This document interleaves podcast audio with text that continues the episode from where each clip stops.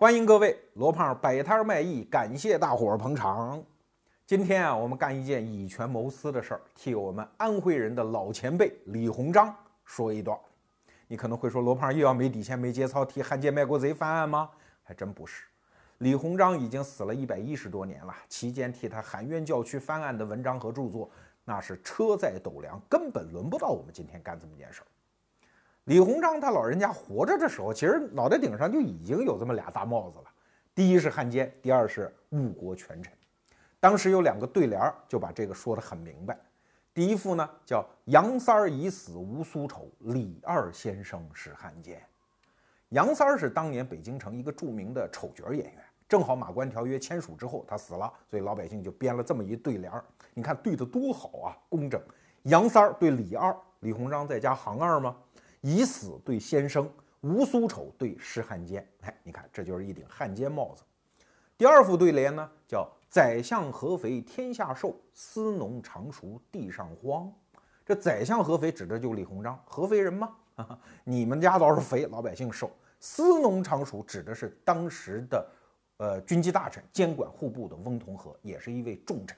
他老家是江苏常熟人啊，而且大司农啊，就是指管钱的。这在中国古代。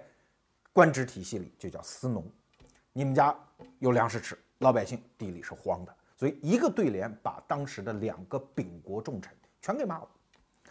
但是隔着一百多年的历史，我们来看这两副对联啊，多少有点当事人那种自作聪明的文字游戏那个特色啊。真要把这两顶帽子给李鸿章安上，是有点不公平的。客观的讲，首先说这汉奸。李鸿章这两顶汉奸帽子，哎，都是别人塞他怀里的，因为他当汉奸嘛，无非就是俩证据：第一，马关条约他签的；第二，辛丑条约他签的。第一跟日本人卖国，第二跟八国联军卖国，对吧？可是要知道，老头也没办法呀。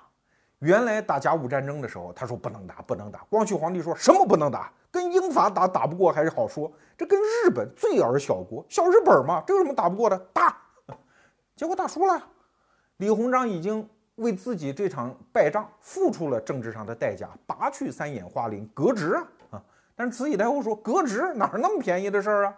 跟外国人谈判，尤其跟日本人谈判，还得你去啊！就你有这能耐，所以李鸿章不得不又揣着一帽子特命全权谈判大臣，跑到日本去签马关条约。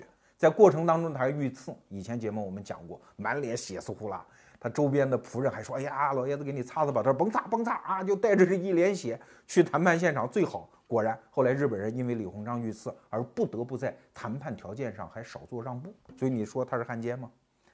庚子年签辛丑条约，老头就更冤了。当年慈禧太后带着端王这帮王八蛋跟义和团在北京胡闹的时候，李鸿章在哪儿呢？在两广，在广州当两广总督啊。他根本跟这件事没关系啊！慈禧太后把这摊子给弄得一塌糊涂，然后带光绪皇帝跑西安了。路上给李鸿章打一电报，得你回来吧，把屎给我擦了，把烂摊子给我收拾了。老头八十了，哆哆嗦嗦从广东赶到北京，去在这个卖国条约上签字儿啊。然后签字儿之后两个月，忧愤而死。所以你说能说他是汉奸吗？这公平吗？啊？当然，误国嘛就更谈不上了。要说误国，那是整个晚清的官僚和皇家那个系统。而李鸿章在这里面毕竟扮演的是引导这个国家往近代化方向走的，所以说他误国，这个更不公平啊。当然，你可能会说，那李鸿章受贿那事儿你怎么不提呀？因为现在你到网上一搜，很多人都在说李鸿章在一八九六年到俄国去受贿了啊。当时俄国人为了签中俄密约，给李鸿章三百万卢布，好大一笔钱的呀。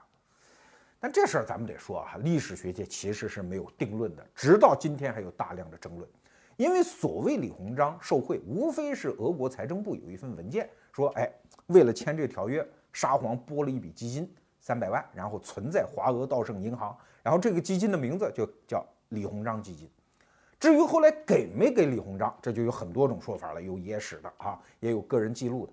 但是事件的关键当事人，也就俄国当时的谈判代表。维特伯爵其实他后来讲没有给，哈哈，所以这个事儿你说李鸿章拿没拿，我也不知道。但是我说这件事儿至少是一个悬案。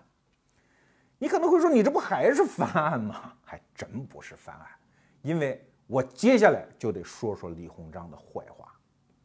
李鸿章虽然在中国啊，我们看来在当时是高大上、高富帅啊，已经属于先进生产力的代表、先进文化的代表啊，好几个代表呢。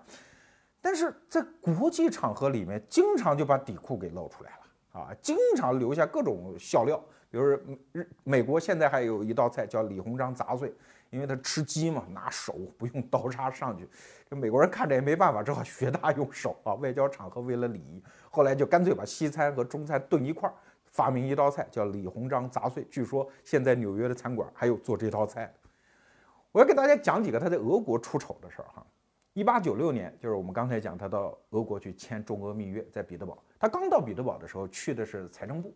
跟财政部当时的财政大臣维特伯爵去谈判，维特在那个财政部大厅就接待他说：“老爷子抽不抽口烟呐？”啊，他说好。然后，据维特伯爵后来记载啊，说李鸿章当时发出了一声类似于母牛的那种嚎叫啊，上烟呐什么什么，然后就来了几个中国人，然后就伺候他抽烟啊，有的擦火，有的捧烟斗等等，那是抽那水烟袋嘛。老头什么都不动，就动嘴啊！别人捧着烟袋啊，么么破，么么么破，就这样。你说维特伯爵一沙皇贵族，他哪见过这个？觉得这什么人呢？啊，觉得很粗鲁嘛。后来紧接着又发生了一件事儿。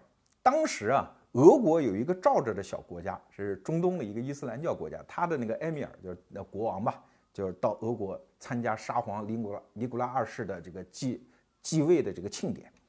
然后这个人听说李鸿章在，就去拜会他。那李鸿章就特别无礼，那坐在那儿就不动啊，也不出门迎接，然后一直等到人家进了屋了啊，他才站起来，象征性的走了两步。那对方一看也不爽嘛啊，然后就跟他说啊，我可不是冲你面子来的啊，我是冲大清国的皇帝和太后陛下的面子来来的啊。然后这俩人越谈就越不投机，后来就谈到理想和这个精神世界的问题。李鸿章说：“嗯，我就信孔子，别的都不信。”那人说：“嗯，我就信穆罕默德和真主，别的我也都不信。”俩人就谈不下去了，谈不下去呢，就结束吧。人李鸿章还送到屋外，这维特伯爵在旁边看，哎，说这还行哈，还知道点外交礼仪，知道自己前面有点失礼了，还送到屋外，这叫前倨后恭啊。结果你猜李鸿章玩了一什么？等人已经上车了，那马车夫已经准备走了，凳儿架准备走了啊。李鸿章说：“停啊！”我告诉你啊，你刚才说那穆罕默德是被我们中国人打败的，是我们放了的一苦一犯，然后掉脸就走啊，弄得对方特别难堪，愤怒下不来台啊。但是已经要走，人家也不跟人家一般见识就走了。这维特伯爵说哪有这么干的？在外交场合这也太失礼了吧？今天我们看这个记载啊，你可能会说，哎，这是不是俄国人黑我们李鸿章大人？我觉得还真不是，因为李鸿章就是这样。他一贯有一个主张，跟洋人打交道要用痞子枪，啊，就就是犯点痞，犯点坏。他第二年就是回国之后，从俄国回国之后，确实也干了这么一件事儿。据记载啊，他呃还不是别人说，他自个儿说的。法国驻北京的公使叫施阿兰，也是一个法国贵贵族的后裔，年轻人嘛，火气比较冲，所以恭亲王当时办交涉，给这个法国公使打交道就特别头疼。结果李鸿章说：“得我来，我来跟他打交道。”然后老爷子往那一坐。小孩啊，你几岁了？李鸿章后来记载，他说：“我知道，西方人最忌讳别人问他几岁了，我就这么说，跟他拿大架子啊，这个倚老卖老。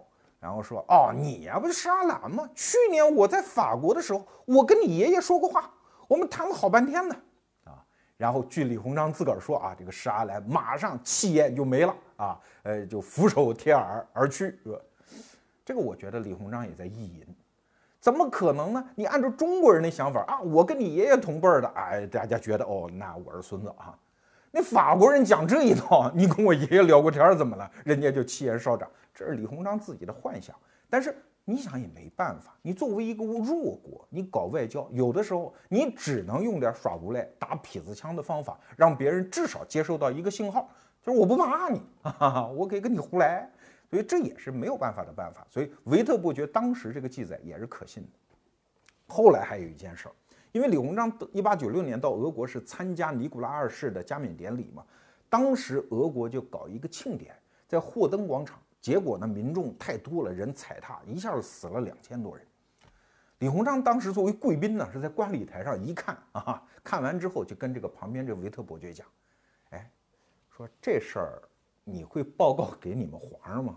维特说：“当然，这么大事儿，出这么大，死两千多人。”李鸿章说：“啥呀？别说呀！啊！”然后还说呢：“说我当年在当直隶总督的时候，我那儿发鼠疫、瘟疫啊，死了好几万人，我就不说啊。”我为什么要给皇上他老人家增加这种负担呢？皇上吃不好睡不好，对这个国家有什么好处嘞啊？所以就不要说。他们问我的时候，我都说没事儿。我给朝廷上奏折的时候，我说是好着嘞。他把这种中国官场欺上瞒下的事儿，哎，当做先进经验啊，然后倚老卖老，跟人维特伯爵啊，后生小子，你们不懂事儿，我传授给你。维特伯爵后来在自己的回忆录里写，说这番谈话之后啊，我才觉得俄国。还是走在了中国的前面。我说刚才这几个故事不是为了黑李鸿章哈，其实我想说一个什么道理，就是当时的历史情境。中国是一艘原来孤独行进的文明的航船，突然在一八四零年之后遇到了西方这种现代文明，它是整个张皇失措的。你不能怪当时的人，所以维特伯爵后来还有一句话。说李鸿章啊是一个著名的国务活动家，这个我承认。但是在我们欧洲的观点来看，他既没有受过教育，也没有什么文化。当然，在他们的国家，他是受过很高的教育，是很有文化的人。你看这段话很有内涵的，就是在你的文明系统当中，你再怎么牛，你跟现代化的文明一比，马上就土的掉渣儿嘛。你就显得没文化、没受过教育嘛？这就是现代化端到中国人面前之后，我们这个民族遇到的最大最大的问题。我们现在隔着一百多年，我们当然可以批评李鸿章，哈，说你卖国呀，不懂事儿啊。哎，他死了之后两个月，梁启超不就写了那本著名的，虽然很短，不算一本书，一篇长文吧，叫《李鸿章传》啊，里面就讲了三句话，叫我敬李鸿章之才。惜李鸿章之识，悲李鸿章之欲，啥意思呢？就李鸿章你很有才能，但是啊，我很可惜你的见识不够，而且呢，我很为你这一生的遭遇、情境、境遇感到悲哀。这个话作为知识分子说当然是可以说的哈，但是作为同时代的人说啊，就缺一份叫谅解。什么叫识不够呢？每一个人都是在具体的经验中、具体的传统中和具体的境遇当中。你作为外面的人，你去观看，你悲也好，喜也好，静也好啊，这都是旁观者。一旦你置身到他的那个环境，你遇到的全部是每一个时刻最具体的选择呀。而当时他不像我们现在回去看李鸿章，哎，你们改革呀，你们维新呢？我们现在当然好讲，可是，在当时谁都想富国强兵，可是眼巴前这一步遇到最具体的一个决策，你怎么做？啊，你不是说造舰、造炮、造工厂，推动市场经济，马上国家就繁荣的。具体的人有具体的难处，包括写《李鸿传》的梁启超，后来民国了，他不也当过什么司法总长、财政总长？怎么样？文章写得好，干政治你干得一塌糊涂嘛，对吧？所以每一个具体情境里的人都有他具体的难处，这就让我想到了一个寓言哈，叫渔人船。说有这么一种船，船舱呢是密闭的，所有的驾驶的仪器、船台全部在这里头。而一个陌生人走到这个船舱之后，他根本一团漆黑，他只能慢慢摸，哎，好不容易搞出了一点点亮光，知道这个船是怎么操控的，一点点学。但是要知道，他仍然是在底下的船舱里，他根本看不到外面，也没有任何外面的信号。而船上甲板上呢，有一帮人说：“哎呀，你往那边开啊，那边有礁石啊，不能往那边走。”你喊，你喊破了嗓子，他在船舱里，他听不见。他也很着急，突然撞到了什么，船剧烈的摇晃，他也很着急，他也似乎想听听外面怎么喊，但是外面喊的声音隔着那个厚厚的甲板传不到船舱内，所以这就相当于我们今天和李鸿章对话这种困境。李鸿章当时能做出的选择，只能基于他当时的环境。所以今天我们去苛求古人，是夸李鸿章还是骂李鸿章，其实都毫无意义。那我们今天还要做这期节目干嘛呢？我们恰恰是想说，就在这样一种渔人船上，就在这样一种前景不分明、现状很纠结的情况下，李鸿章是怎么干的？而他的干法对我们今天的人有什么启发的意义呢？我们接着聊聊李鸿章。李鸿章的大名，中国是无人不知、无人不晓啊。但是说到他的具体经历，可能就比较模糊喽。所以我们简单的给大家介绍一下。用他自己的话讲，他这一生啊，叫少年科甲，中年戎马，晚年洋务。大概可以分成三段。一八七零年之前，他是读书、做官、带兵打仗，跟太平天国捻军死磕，这是一段。一八七零年的时候，他四十七岁，调到天津接任直隶总督兼北洋大臣，展开二十多年的洋务运动的实验。哎，这是他人生最辉煌的顶峰。甲午战败之后，他被拔去三眼花翎啊，到北京头衔之散，当一任闲散的京官。落架的凤凰不如鸡嘛，这时候既没权也没钱也没威风啊。当然，到风烛残年的时候，又回光返照了一把，慈禧把他派到广州当了一任两广总督。时间不长，又调回北京，签完辛丑条约之后，两个月去世。这就是他一生最简短的介绍。晚清的时候啊，有三个人是最重要的，一个是慈禧，一个是曾国藩，一个就是这位李鸿章。特别凑巧的是呢，这三个人都属羊，哈哈，一个喜羊羊，一个懒羊羊，一个美羊羊。然后后来的革命党人就开始造谣嘛，说羊啊属羊命苦啊，这个说法一直到今天民间还有啊。但是确实，你回头看，这三只属羊的确实命苦。三只羊拖着中华民族这么一个破车，一步一步的艰难的、毫无方向感的往前赶，能不难吗？更何况周边还那么多反对的声音，而且只要你具体干事，承担具体的责任，那反对的声音啊是千奇百怪、花样百出。给大家举个例子啊，甲午战败之后。李鸿章当时已经混到了叫国人皆曰可杀的地步啊，但是说杀他的理由又不一样啊。有一派观点说你汉奸嘛，要不你怎么畏战避战打败仗呢？肯定日本天皇给了你钱，这是一套说法，直到今天还有这样的声音。另外一派说法代表人物就是当时的湖南巡抚陈宝箴，陈宝箴的名气不够大，他儿子名气够大，大诗人陈三立，他孙子名气就更大，大史学家陈寅恪。陈寅恪的爷爷陈宝箴当年就给朝廷上表，说这个李鸿章可杀，我同意啊，但是我理由跟别人不一样。他明明知道打不过，他为啥不说嘞？他说他也没大声说，应该死乞白赖就地打滚的说啊，叫 他如果扶阙立雪之臣，他如果以生死去救力争，十七八可回圣听。啥意思啊？就是你应该抱着光绪皇帝大腿摇啊！你听老臣的吧，不听我就死给你看，我就上吊就抹脖子就碰死在你面前。哎，那没准光绪皇帝就听你的嘞。哎，这套理论，你现在听着吧，有道理。但是你不觉得这对当事人太苛刻了吗？李鸿章作为人家的臣子，他能怎么办呀？他告诉朝廷打不过不能打，朝廷说下决心了，非打不可。那好，就拼命去打，然后败了我承担责任就好了呀。你站在一个局外人和事后诸葛亮的角度对他横加指责，没有道理，不太公平。当然，这也提醒我们了，我们这些后来看历史的人，我们就不能用我们今天来讲的是非去判断当年人的是非对错，对吧？所以接下来我们讲李鸿章，我们就要回复到当时的一人一事的具体情景。更好的方法不是讲是非对错，而是讲当时的对比。我们把几个当年的大牛人跟李鸿章搁一块儿。我们来看看李鸿章给我们今天提供的价值到底是什么。我们先来对比一个人啊，左宗棠。左宗棠不得了啊，湖湘大才子啊。他自己说嘛，古时候有个诸葛亮，今天有个左宗棠，所以我是金亮啊。当然，确实他功绩也很大了。早期参加镇压太平天国，后来又带兵收复了新疆，战功卓著。但是这个人有个毛病，就是他一生都生活在自己过去的辉煌历史。和人情恩怨之中，比如说他西征的时候，他就老觉得跟曾国藩过不去啊。曾国藩虽然跟他有矛盾，但是对他还是不错的。比如说给他办理后勤，尽心尽力，而且把自己手下的湘军大将刘松山派给他用，整个部队划给他啊。那对他真是没话说。但是左宗棠不管那一套，每天升帐之后跟将领们三言两语就差到骂曾国藩身上去了啊，破口大骂。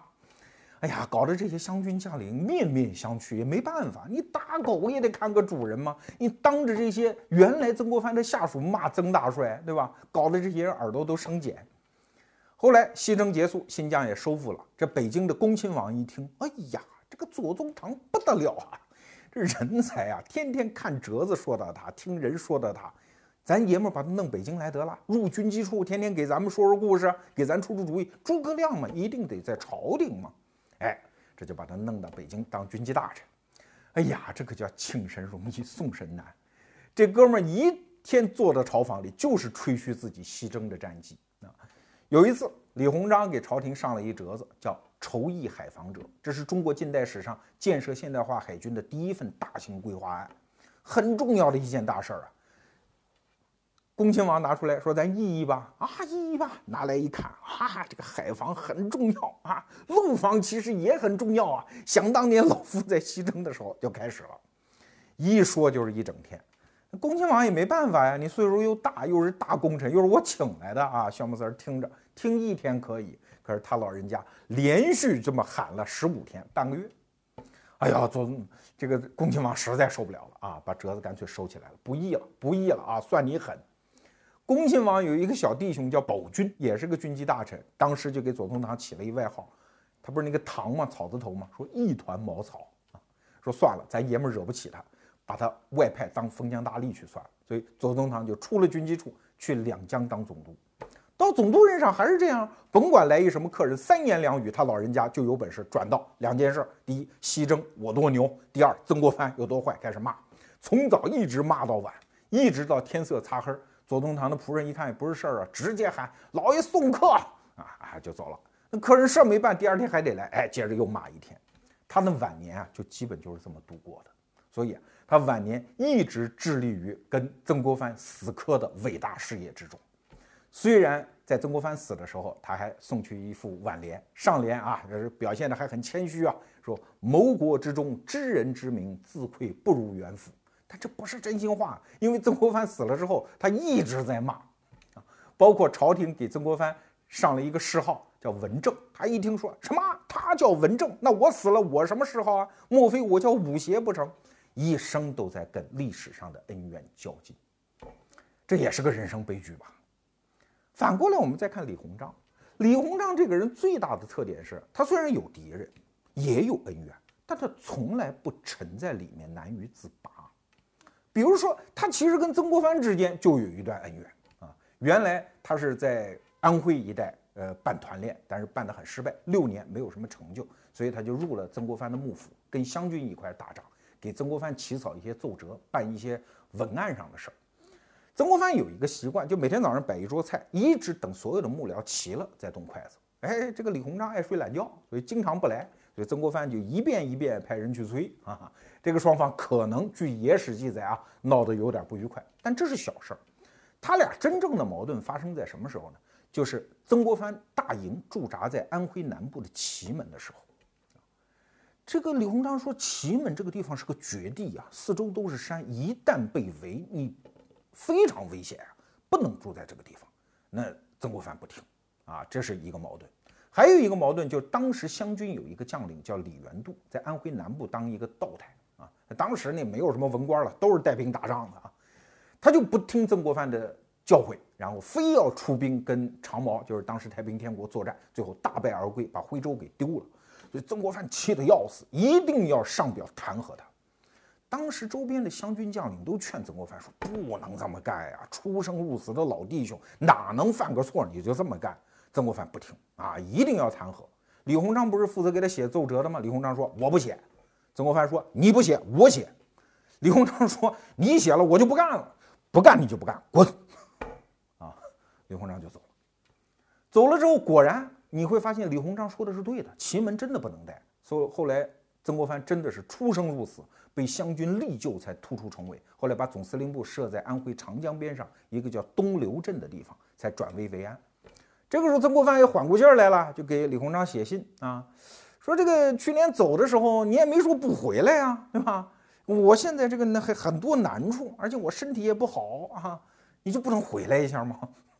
哎，你看李鸿章接了这个信之后，二话不说，因为当时他老婆病着，把老婆病马上稍微见好，立即回到了曾国藩的大营，啊，所以后来才跟曾国藩形成了这种师徒父子的关系啊。曾国藩一生有一句非常重要的名言，说办大事第一是找替手，他就找了李鸿章这么一个替手，啊，这就是不往后看，向前看的一种人生观，看。李鸿章的很多事迹啊，像这两本书里都讲，你会发现在他身上这个特征非常明显，从来不沉浸在自己过去的恩怨之中，这是第一个对比。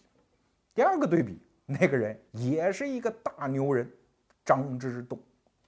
张之洞河北人了啊，呃，也是一个就是叫词臣，科举文章写的非常之好啊，而且跟慈禧太后关系私交太好了。为啥呢？因为慈禧太后刚开始当太后啊，有权利来主管当年的科举。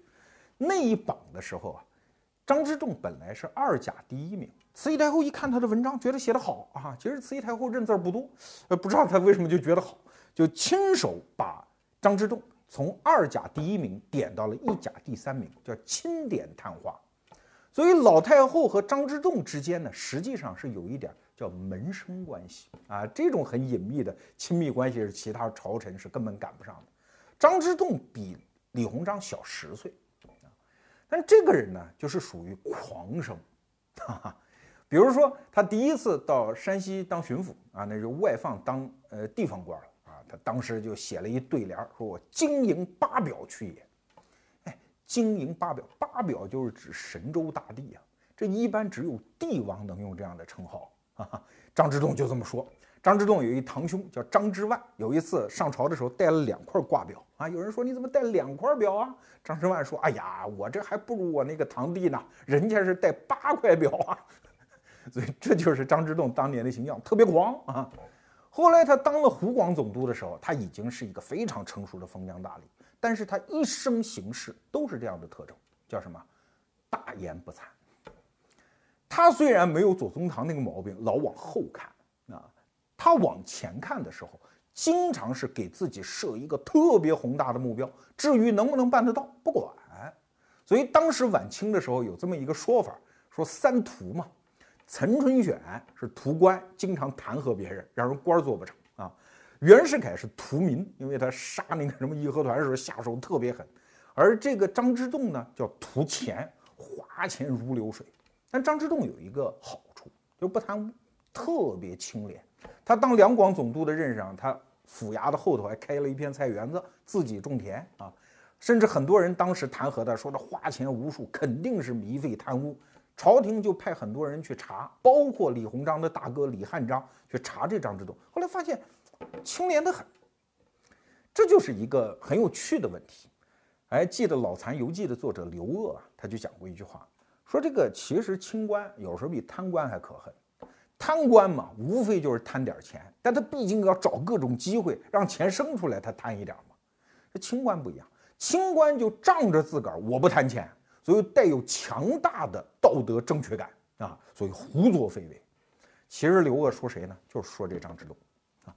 张之洞确实他在湖广总督任上啊啊办洋务啊洋务好啊，这个东西时尚啊啊办洋务吧。然后我就办了一个汉阳铁厂，哎，这故事有机会以后我们讲给大家听啊。汉阳铁厂是规划不清楚，路径不清楚，技术不成熟，市场不知道的情况下，仓促上马，上马之后亏的是一塌糊涂，最后底儿掉啊。最后把汉阳铁厂救回来的还是李鸿章的一小兄弟。这故事以后我们给大家讲啊。总而言之，张之洞就是这么一个人，一旦看到未来有什么好的前景，贪婪无度，设一个巨大的目标，让自己够不着。与此同时，张之洞还有一个毛病，就是对未来永远是怀有一种小心谨慎的恐惧。当然，咱不能赖他啊，因为在当时的风涛险恶的官场里，你也不得不如此。比如说，戊戌变法的时候，张之洞的表现就很让人齿冷，就作为局外人很让人齿冷。他一方面觉得这是一个特别好的投机机会。因为光绪皇帝上台了嘛，新皇帝嘛，你跟太后关系好，你跟皇上关系好不行啊，那是冷灶，这是热灶呀，你得赶紧烧呀。所以他干了几件事。第一件事，把自己的一个门生叫杨锐派到北京啊，想尽办法送到了军机处四小张京。大家知道戊戌六君子被杀的，其中有一个人叫杨锐，对，四京亲之一。这个人就是张之洞的人，他要派过去，就是搞改革，这里面得有我的人。第二呢，改革我得支持，但怎么支？他其实知道什么康有为这帮人有点不靠谱，所以呢，他采取一种叫绕弯策略哈。首先呢，你们不是要办什么会吗？印什么报纸？我捐钱，但是入会这事儿别写我名儿啊，我不入会。你看，他永远在骑墙手鼠两端，包括后来他发现这百日维新变法已经有点感觉到味儿不对了，于是赶紧写了一本书，叫《劝学篇》。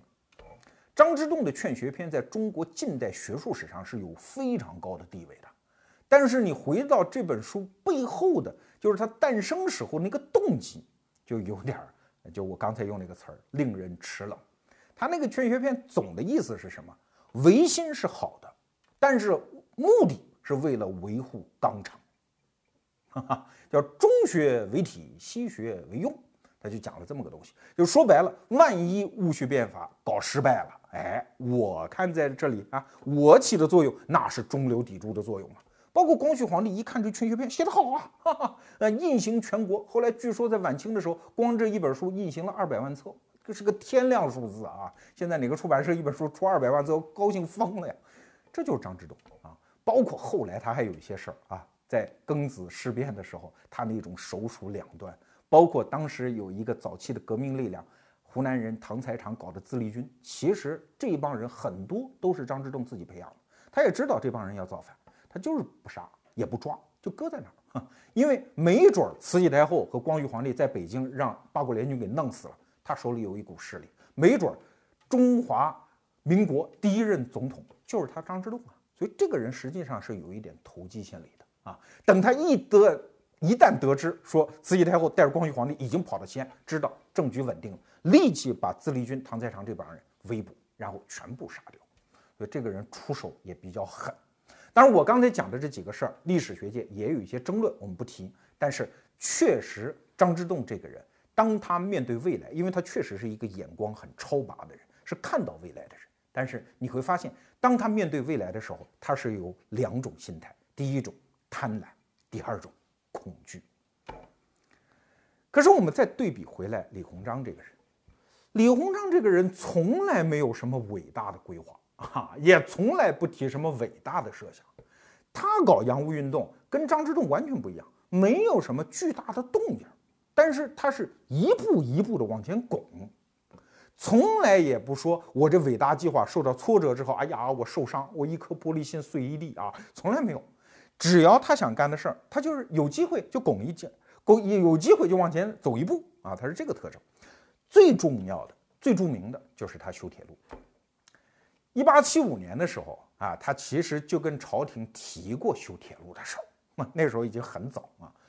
朝廷当时恭亲王当政，恭亲王说：“这个修铁路，其实我也觉得挺好啊。”恭亲王还有一个重要的助手啊，当时的常务副总理啊，叫文祥。文祥是旗人当中晚清最好的一个官员。文祥叫什么？慕孝而存之。就是这想法挺好啊，但是还是算了吧啊。恭亲王也说：“他说你这想法挺好，但是谁来主持呢？谁主持这玩意儿不挨骂呀？啊，而且太后都不敢支持你这事儿，你就算了吧。”啊，这么呃，对这个李鸿章说算了就算了，哎，这计划就歇了。一八八零年的时候，五年后，嘣儿，他又给提出来了。但是他不是自己提的，他叫他一手下一淮军的将领叫刘铭传，刘大麻子啊。刘大麻子原来是一土匪，后来淮军整编的时候被李鸿章收到旗下。刘铭传后来是第一任台湾巡抚啊，也是一个晚清的名人啊。他跟刘铭传说说你反正没文化，粗人一个，你来提啊。刘铭传，刘大麻子说我来，就给朝廷上了一个说修铁路。慈禧太后一看到这个东西呢，说这样吧，反正这玩意儿也不能统一意见，就发下去给所有封疆大吏说，你们说能不能修？这里面就好多千奇百怪的声音啊，包括一些后来的著名的洋务派都反对啊。那基本上弄下来之后嘛，慈禧太后看意见不能统一，说那就算了啊，就着毋庸议，说这事儿就算了。但是李鸿章通过这件事儿就闻到了一点政治风向，就老太后不是反对，老太后是让大家商量啊，就说白了，老太后是站在我这头试验大伙儿的反应啊。那好，那我就偷偷摸摸上马。当时他干了一件什么事儿呢？他不是直隶总督吗？那个，那有那个唐山的有煤矿嘛啊？他说我修一条唐胥铁路，我运煤出来啊。人说不能修铁路，反对派、顽固派都说不能修铁路啊，这个震动林寝。然后抢夺旗人的土地，让老百姓家里祖坟风水都不好了，不能修。李鸿章说：“那你们怕什么呢？”说那个火车呜呜那样叫，我们怕啊。李鸿章说：“那不要火车头不就完了吗？啊，我们就铺两条铁轨，让驴拉，这总行吧？”哎，这个好像就没什么意见了啊。所以，一八八一年的时候，修了一条叫唐胥铁路，唐山到胥各庄。修了这么一段不长啊，这这也是人类铁路史上一奇景啊！这当时是一个英国的工程师主持修建，最开始还弄了一火车头啊，他是用一堆废旧材料拼出一火车头，叫中国火箭号啊。李鸿章还到了那个上面主持了一下那个呃开工典礼。后来就是说那不用不用就行，拉驴拉啊。后来因为其他的事件，李鸿章又拼命攻关，用驴拉其实虽然很荒谬，但是也就几个月啊，很快就又装上火车头。又接受，包括李鸿章跑到宫里跟老太后说：“哎，说法国人要孝敬你，在宫里给你修条铁路。”所以太后说：“这个东西可以试试哈。”然后就在就是法国人没要钱啊，在故宫里面修了条铁路，也是那没有火车头嘛，找太监拉着啊，一共也没多长。其实慈禧太后有后来史学家分析，这个动作就是做给封疆大吏看的，说你们反对我也不说，我就支持修铁路。但是我让宫里修铁路，老太后的态度不还很明显吗？地方封疆大吏那心思那都是七巧玲珑心，对吧？那就明白了嘛。所以铁路的阻力就瞬间就快变得很小。到了一八八四年的时候，当时清廷的出现了一个重要的一个政治式的呃政治上的分水岭，叫甲申议书，就是恭亲王下台，醇亲王上位。这醇亲王啊原来也是一小愤青啊，反对一切西方事物。但上台之后当家嘛，他就知道柴米油盐不容易嘛，然后就跟李鸿章搞到一起去了。李鸿章一看中央换人了，又去跑去给醇亲王啊左讲右讲修铁路，这好这好那好那好啊。醇亲王就开始很有兴趣，就支持他。然后逐渐的，包括这个修铁路这个规划案，这改了好多次啊。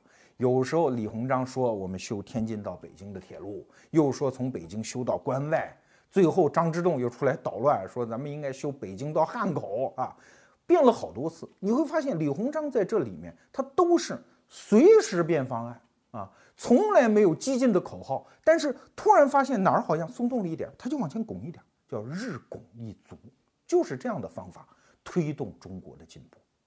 所以你看，刚才我们对比这两个人，一个人沉浸在历史里，一个人对未来充满了贪婪和恐惧。而唯独李鸿章这个人，既不跟历史叫板，也不跟未来较劲，他就活在当下。这就是李鸿章给我们的最重要的启发。刚才我们说到，让一个人的思想和行为不得自由，有两个牢笼：一个是过去的历史以及对他的贪恋；一个是对未来的恐惧以及对他的贪婪啊。其实还有一个牢笼。那就是在同一个时间点上，不同空间里的人际关系对你的自由意志的绑定。在这儿，我们也做个对比啊，就是翁同龢和李鸿章。翁同龢这个人在晚清的政治史当中也是非常重要的一个角色呀。为啥？因为清代皇室一直有一个传统，非常尊重帝师。只要你给皇帝当过老师，那什么事儿都高看一眼，犯了错也是网开一面。翁同龢家呢是帝师世家，他爹温心存就是帝师，而他自己呢不仅是个状元，而且是光绪、同治两任皇帝的帝师，所以那你看那个位置啊，皇上家的教书先生，那牛牛坏了。但是翁同龢这个人一生是被各种各样的官场关系纠缠，比如说他跟李鸿章关系死活不好，你如果追本溯源，怎么回事呢？就是当年李鸿章在曾国藩幕府的时候。曾经有一个事儿，就是翁同龢的哥哥叫翁同书，当时呃任安徽巡抚，就犯了一很大的事儿。具体什么事儿，咱们在这儿不说了啊。最后曾国藩就参劾他，但这稿子谁写的呢？李鸿章写的。就因为这么一件事儿啊，翁同龢恨了李鸿章一辈子。当然，他恨他不主要是这个原因，还有呢，就是他是清流党啊。清流党一帮就是靠写字儿的、骂人为生的一帮公知啊，对吧？而李鸿章是干事儿的，哎，他觉得我们是这一派的，所以我就跟你不对付啊。而且呢，清流党里面也分派啊，比如说分南派和北派。当时翁同龢属于南派的，因为他是江苏人嘛。北派的呢是以河北人李鸿藻啊，以他为首。当时李鸿章关系特别好的一个清流的人，后来当了李鸿章的女婿，就是那张佩伦啊。张佩伦当了李鸿章女婿，生下来的那个呃女儿孙女啊，就是著名的张爱玲。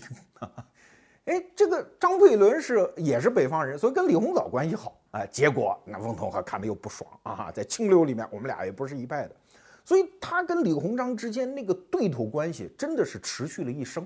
那为啥呢？其实也不为啥。对吧？李鸿章的政坛的行迹跟他之间也没有什么交集，双方也没有重大利益冲突，他就是被这些人际关系绑定。那他一旦绑定之后，他就会做出很多不理性的事情，比如说他当户部尚书啊，管着钱袋子，所有北洋舰队要的任何啊买枪买弹药换船不批啊，呃，甚至有一度两年间连一颗子弹钱都没有给到北洋。李鸿章也没办法呀，他虽然是封疆大吏，但是钱嘛，那都是朝廷批下来的啊。到后来战败之后，大家说责任，这翁同龢还说这个话，说那你要是缺弹药，你跟我说嘛。那李鸿章说我说了呀，天天打报告。那你要是真缺，你就要反复说嘛，不讲理嘛，对吧？所以李鸿章这个甲午战败之后气得要死，就当面就跟翁同龢说说你们这帮人呐，小钱不愿花。爱花大钱，其实哪是不愿花钱呢？他就是要捉弄你嘛。翁同龢甚至跟自己的一个小党羽啊，也是他的小门生讲，说这个打仗打吧啊，李鸿章搞这北洋舰队搞了几十年了，让他到战场上试试啊，试了打败了，咱们就有理由收拾他。这叫什么话？这是一个正色立朝的大臣，为国家人民考虑的大臣该说的话吗？那不行。他就是一个官场巧宦，翁同龢最后为什么被撵回家呀？现在很多历史学解释其实都是错的啊，说这是因为翁同龢是光绪皇帝老师，是帝党，哈哈，那个慈禧老太后顽固派啊，看不惯他，把他搞掉。其实根本就不是，是因为翁同龢在甲午战争当中前前后后的表现，让光绪皇帝、慈禧太后，包括恭亲王这些人看得一清二楚。所以恭亲王临死的时候，光绪皇帝到他家看他，光绪皇帝跟他说：“说那个家伙不能用啊，是个坏蛋啊。”所以恭亲王前脚一死，过没几天，宫里就下令说：“你走人吧，开缺回籍啊，回家，因为你毕竟是帝师嘛，我们朝廷对帝师也有优待的传统，也不折腾你了，你就回家吧。”啊，所以这件事在历史学上一直是被错误的解释的。那为什么这么说呢？因为后来翁同龢死的时候，当时的庆亲王奕匡。替他请续典，就是总得拨点银子给治个丧吧，啊，赏点什么？一老大臣死了嘛，又是帝师，对吧？光绪皇帝带头反对啊，那那时候他已经被囚禁银台了，其实也没什么权利，晚上在朝堂上说我不干，然后就隶属他甲午前后的这些罪责。慈禧垂帘听政嘛，在后头也不吱声，那意思我同意。所以到最后。翁同龢其实是晚清重臣当中几乎是唯一一个没有犯罪，但是没有续典的人。所以你看，这就是被他一生的那个官场的那个思维给绑架。翁同龢有一个发小啊，也是晚清的一个重臣、大学士，叫潘祖荫，呃，好像是苏州人。那，呃，哎，他俩为什么是发小呢？我也闹不清楚哈。这潘祖荫就讲，他说我们俩年轻的时候啊。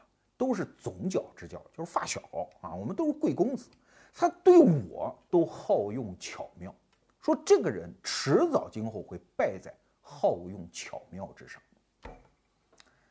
那我们既然是对比，那李鸿章好不好用巧妙呢？当然好嘛，一老官僚、老滑头，他能不好用巧妙吗？但是李鸿章有一条，他用巧妙，他不是为人，他是为事儿。啊，比如我要干这个事儿，我要造铁路，我要造北洋舰队 啊，我要去谈判一个什么具体的成果，他是为这些事儿好用巧妙，不是说他不为自己考虑，是他考虑的基础是一个具体的事件，而不是一个具体的人际关系。给大家举个例子啊，一八九八年的时候，那个时候距离庚子大乱，就是义和团闹北京那会儿也没几年了啊，然后呢，光绪皇帝刚刚百日新政失败，然后慈禧太后把他撵了，就去一边我来吧，啊，又出来垂帘听政。然后慈禧就有一次问这个李鸿章，说有人可弹劾你啊，说你是康有为那一党的。李鸿章说是啊，我就是他们那一党的。如果说搞新政就是康党，那我就是康党啊，因为他跟太后关系很好嘛，所以他不在乎承认这玩意儿。慈禧太后反正就不爽啊，不爽，然后呢就捉弄他。一八九八年发生了一个什么事儿呢？啊，一边这边在闹嘛，然后一边呢黄河决口，就夏秋季间，在山东段的黄河决口淹了几十个县啊，民间疾苦啊。慈禧太后这时候，哎哎，机会来了，老头儿你去吧，去治黄河去。你想，那个时候什么时候？李鸿章已经七十五岁了。而且这个时候他已经是不不太能走了。他呃，一八九六年的时候到美国啊，下了火车还有过这么一段戏呢。当然，那火车站的人就是不抬他啊。但是李鸿章实际上到哪儿都必须有人抬着啊。最后是没办法，是接站的官员最后找了几个外面的小哥们才把他抬出去啊。车站里面的人就是不帮忙。李鸿章就是走路不行啊，毕竟七十五岁的老人嘛。那老太后说：“去，你去看河去，就勘探黄河，看怎么治理。”据这本书啊，这本书记载了李鸿章很多有趣的奏折。李鸿章上了一折子，说我老了，岁数大了，真是不行，而且精力什么都不够。但这个折子写的很有意思，非常短，就几句话。呃，前前面引了圣旨，下面就几句话啊，意思就我最好别去，你别让我去。那问什么意思？就我表达态度，你让我去，我就去。哎，后来果然清廷就驳回，你去，就就就折腾他，甚至惩罚他。七十五岁的老人家呀。秋末从北京出发，一直到三月份才回到北京，整个一个冬天行走了两千多里，啊，而且带着一帮外国顾问，是真的按照现代科学方法去勘探黄河啊，提出了一整套治理黄河的科学方法。当然后来也不采用了，那是后话。但是你看李鸿章这个人就这样，就是我不跟你扯什么闹义气呀，啊，这不能去，怎么跟你争啊，跟生谁的气啊？他就是哎。你让我去，我说我最好别让我去。你非得让我去，那我就去。而且我去，我不管我多大岁数，我踏踏实实的把这件事干成。哈，这就是李鸿章这一生最狠的地方。你看，他不被任何所谓的周边关系的巧妙而绑定，他所有的注意力都在事儿上。好了，我们把李鸿章的事儿基本上我们就先说到这儿哈。那今天我们为什么要说这个？就是你会发现，一个人如果生出各种各样的妄念，通常就是我刚才讲的，就是这么三条：过去、未来、同时间的人际关系。啊，所以你看，现在很多办公室的人啊，在公司里打工的人，他心里就不爽，觉得工资也少，也没有前途。你会发现，他很多想法其实都是妄念。啊，如果说非要进大组织考公务员啊，跟过去的组织较劲。这就是刚才我们讲的左宗棠的教训，因为你活在过去。如果你天天想着我要创业，我要有一个什么想法，我去拿风险投资，对不起，你也许犯了张之洞的毛病啊。有一句话嘛，当时晚清的时候也是一对联啊，说李鸿章睁张目而卧，张之洞闭目而奔。什么意思？就李鸿章办事儿，他躺在那儿，他眼睛都是睁着的，明白人啊。张之洞呢，跑的时候闭目而奔啊，完全没有目标感。对呀，咱也不能贸然创业。那有的人说，那我就在这儿就地搞办公室政治啊，各种巧妙，好用巧妙往上奔，行不行？其实我们今天说这个李鸿章的故事，告诉你，也许这三条路都是错的。那你说，那不就没有路了吗？不就是绝路吗？错。前不久啊，我就参加了一个会议，全部是一些。传统媒体做新媒体的一些呃，就是新建的那些部门的那些小编们啊，小新总编们的一个会议，然后大家就跟我聊，说这个怎么办呢？这传统媒体转新媒体这也不怎么好弄啊啊，跟逻辑思维想学习吧，觉得好像也你们也没有什么可复制性。哎，我说对呀，他说那我们怎么办呢？我说很简单，给大家讲一个心法，叫临行喝妈一口奶啊，不是临行喝妈一一碗水。什么意思？就是你不要想未来怎么样，你就利用你现在的资源，做一件在现在这个岗位上最漂亮的事儿。但是你的所有注意力不是张主任满意不满意呀，王总高兴不高兴啊，今年的 KPI 考核怎么样啊？这都是组织内的人际关系指标，不要想，也不要想我原来的本事能不能未来用啊，也不要想，因为情况变了嘛，新媒体旧媒体时代它是完全是一个大变样嘛，更不要想我是不是不在这干，我搞个什么创意项目，实际上最好的方案是学习李鸿章，叫什么？活在当下，就从这一点出发，做现在该做的事情。我自己做事儿有一个心法，原来给人打工的时候，哈，我老跟别人讲，我说其实啊，所有的事儿都是做给现在老板用的，但同时都是做给下一个老板看的。那 你听明白这话吧？就是我现在做任何事儿，既是为现在的公司单位做贡献。但与此同时，是打造我的个人品牌，让下一个老板自然看到。也许是老板哦，也许是风险投资人呢，他们会找上门来，来利用我这个本事。其实李鸿章就是这么办的啊！而且李鸿章后来在国际上的那些声名浩大，完全就是因为他的这种行事作风啊。一八九六年，实际上中国战败，那个中国已经是面子丢到地了嘛。然后李鸿章就是刚才我们讲，去俄国。签密约那一回，其实他那一次是一次环球航行，他在全球受到的那种礼遇、那种高规格的接待，基本上是按照一个国王啊那个标准来接待。尤其在德国，当然也有一些其他原因呢，比如人觉得中国可能会买他们的军火啊。但其实李鸿章最潇洒的是在美国，美国人民，哎呀，东方的李鸿章啊，因为李鸿章也长得也好嘛，一米八的大个，仙风道骨啊，那山腰胡留着，特别有东方那个老者那个派。美国人呢，把李鸿章捧到天上去了啊，一个战败国的这么一老头来了。那个当时就好几个事儿，比如说当时的很多广告都是用李鸿章啊，一卖乳精的广告，说这个李鸿章特爱吃我们这麦乳精啊，吃了之后牙口倍好，身体倍儿棒，吃嘛嘛香，这么一广告。还有一个当时纽约叫《新闻报》啊，专门登的李鸿章照片，说李鸿章从来不会错过我们的周日的新闻报啊，这是当时的广告。甚至当时有些卖东方瓷器的都公开打广告，我是李鸿章的副官等等。都是拿老头说事儿，那你说这为啥？当然是为了他们自己的经济利益。但是你想为啥呢？因为李鸿章办一件事儿办出了名，就是他的注意力在事儿上，所以所有的全球的西方人都知道李鸿章是中国办洋务最棒的人，是中国睁眼看世界看得最远、站得最高的一个人。这个品牌竖起来了，那说白了，整个市场都认。所以，在一个市场极其动荡的时代，我们是在一个组织内为现在的老板打工，还是利用现在老板的资源为整个市场制造一个高地，让所有的人都看见我们呢？啊，这其实是比贸然用一个妄想的计划出去创业更高明，也比枯守在原组织内还是希望得到现有组织认可更高明的做法。今年《时代周刊》是二月份吧，封面文章。叫，呃，正念革命，啊，the mindful revolution，什么意思？正念叫 mindful 啊，mindful 这个词儿呢，英文的大概就是全神贯注啊，就是呃，整个意识是满的这个意思。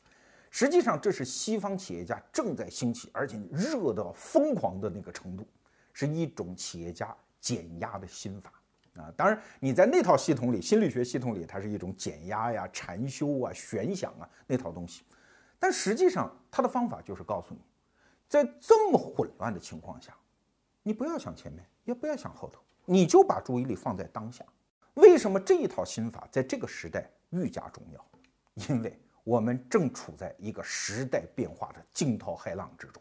我们今天所处的这个时代和一百多年前李鸿章所处的那个时代其实差不多，啊，都是愚人船，我们在船舱里都不知道未来怎么样。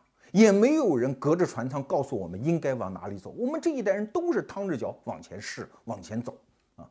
就像去年二零一三年九月，诺基亚卖给微软啊，最后一次新闻发布会，他们的老总就讲了一句很让人心疼的话。